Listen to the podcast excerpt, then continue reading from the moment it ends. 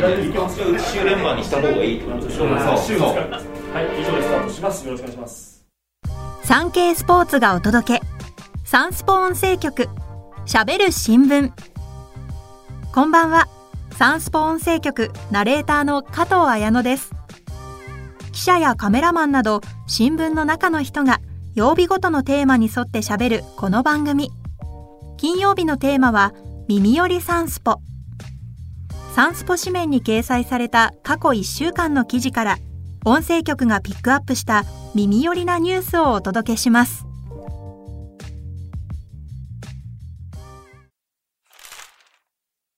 BTS 擁する韓国の芸能事務所ハイブの大型新人6人組ボーイネクストドアついにデビュー。世界的ユニット BTS を擁するハイブの6人組ボーイズグループボーイネクストドアがシングル FOO でデビューしました。海外進出を視野に入れる6人は30日にソウルで行われたライブで各国の報道陣が集まる中熱気にあふれたステージを披露。新人とは思えない個性豊かなキレキレのダンスと圧巻の歌声で魅了しました。最年長で19歳のソンホは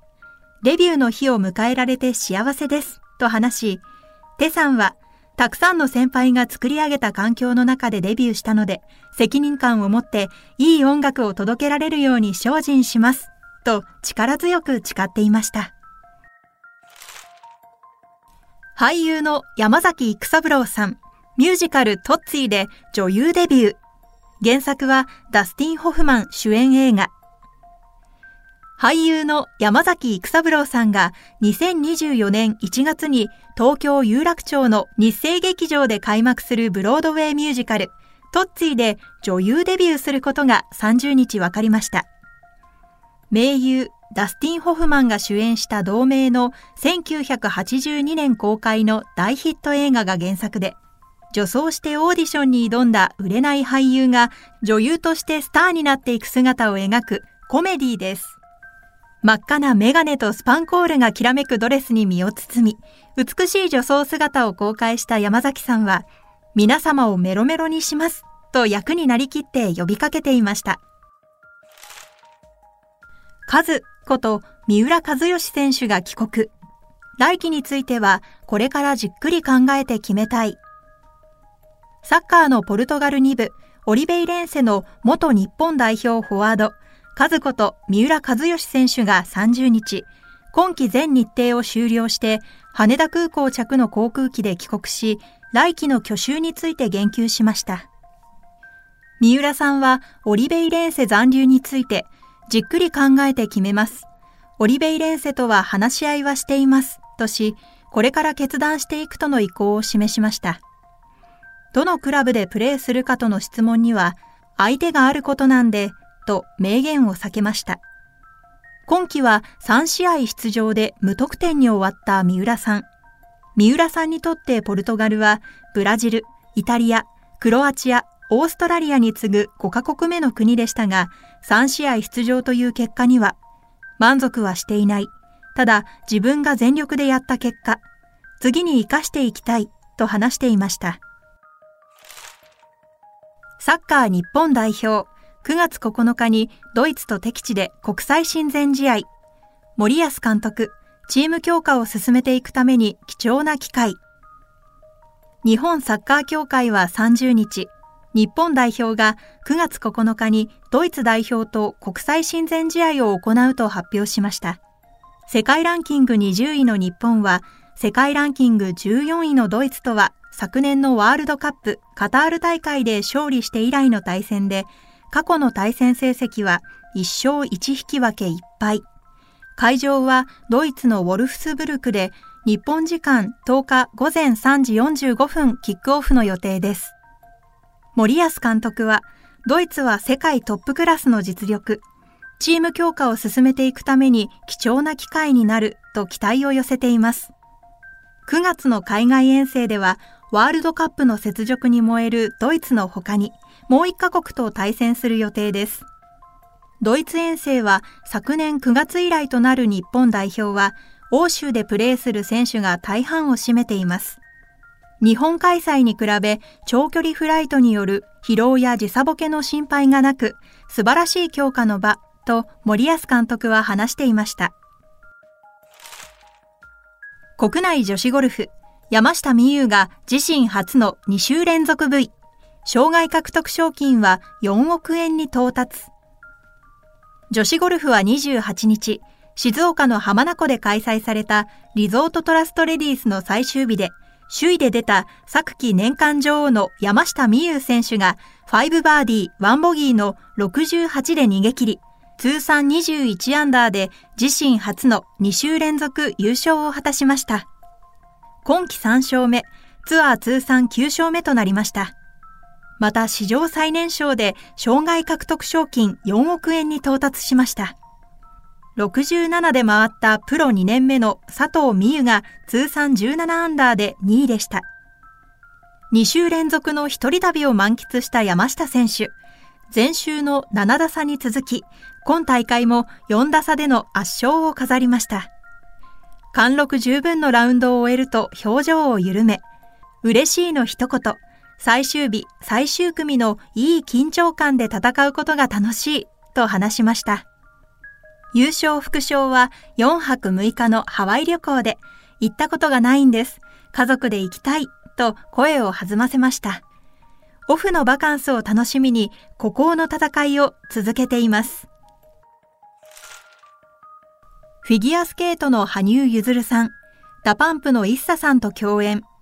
地震で公演一時中断、ファンを気遣う。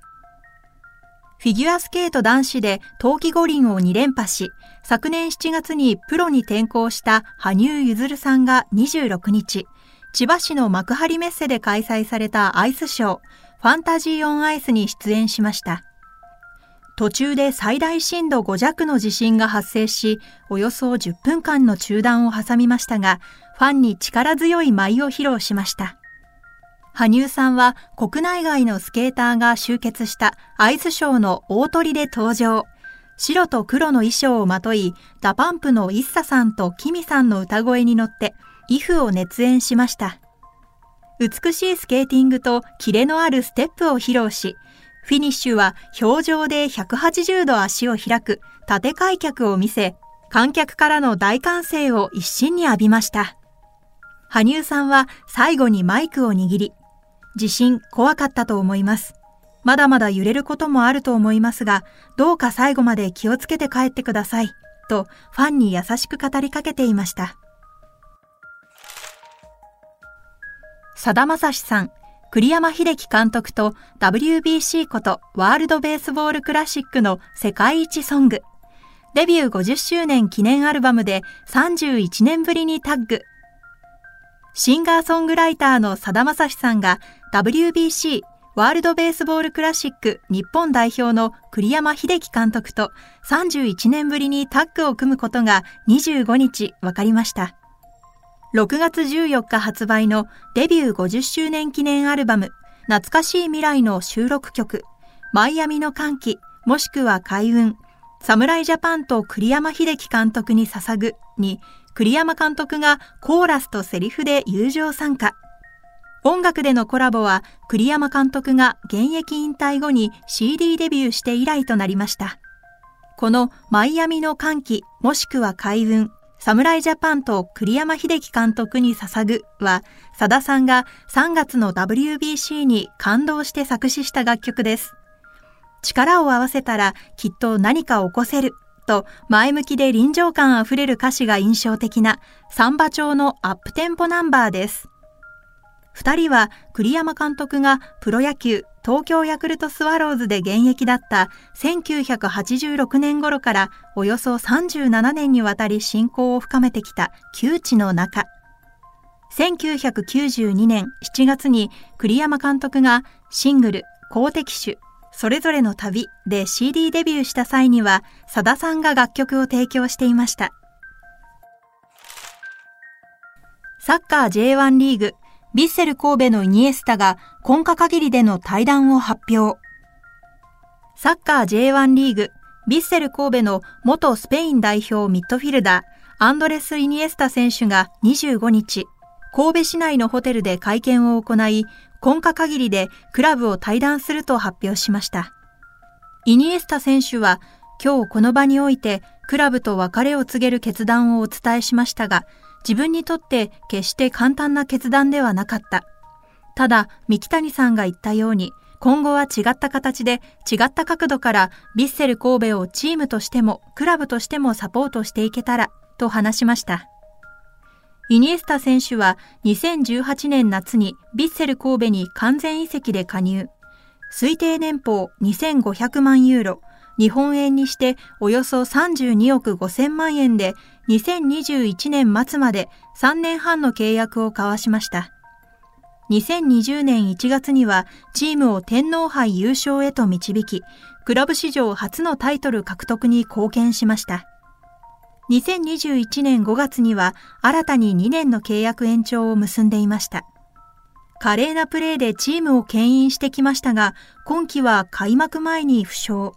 ベンチスタートが多くなっていました。会見中には同席した三木谷会長から、7月1日の札幌戦がイニエスタにとってヴィッセル神戸の一員としての最終戦となることが明かされました。サンスポ音声局。今回お届けしたニュースの元記事は、ウェブサイト、サンスポウェブでお読みいただけます。概要欄のリンクからどうぞ。さて、番組改編に伴い、金曜日の耳よりサンスポ。今回からは私、加藤綾乃が担当させていただきます。私自身、大のスポーツ好きなので、リスナーの皆さんと耳寄りのスポーツ情報を楽しみながらお伝えしていければと思います。どうぞよろしくお願いします。それではまた次回、金曜日にお会いしましょう。サンスポ音声局加藤綾乃がお届けしました。皆様、良い週末を